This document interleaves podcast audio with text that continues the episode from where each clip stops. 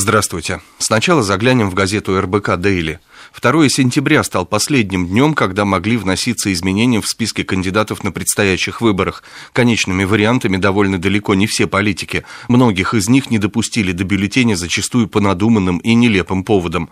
Особенно отличились регионы, где отказ в регистрации можно было получить за высшее образование, неправильные миллиметры над фотографией в паспорте, букву «Ё» и даже за излишнюю доверчивость к работникам избиркома, приводят примеры РБК «Дейли».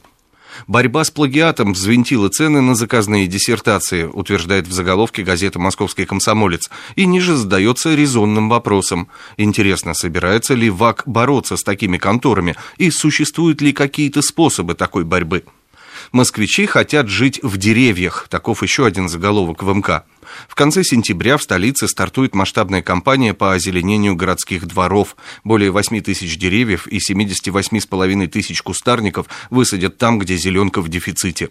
Породы деревьев по буклету, разработанному специалистами, выбирали сами жители. Они отдали предпочтение клену и липе, а из кустарников – сирене и барбарису. Параллельно мэрия начнет проводить сбор заявок на обустройство очередных народных парков в 2014 году.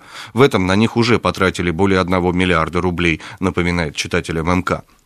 Город изменит правила застройки. В каждом квартале будут зоны отдыха, удобные въезды во дворы и, главное, комфортные для жителей пропорции этажности и ширины улиц, обещает в заголовке газеты «Вечерняя Москва». Базовые принципы городской квартальной планировки и застройки, сформулированные главным архитектором Москвы Сергеем Кузнецовым, представлены архитектором и девелопером.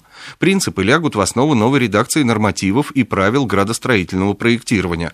Власти обещают, что документ будет готов к концу года, уточняет столичная вечерка.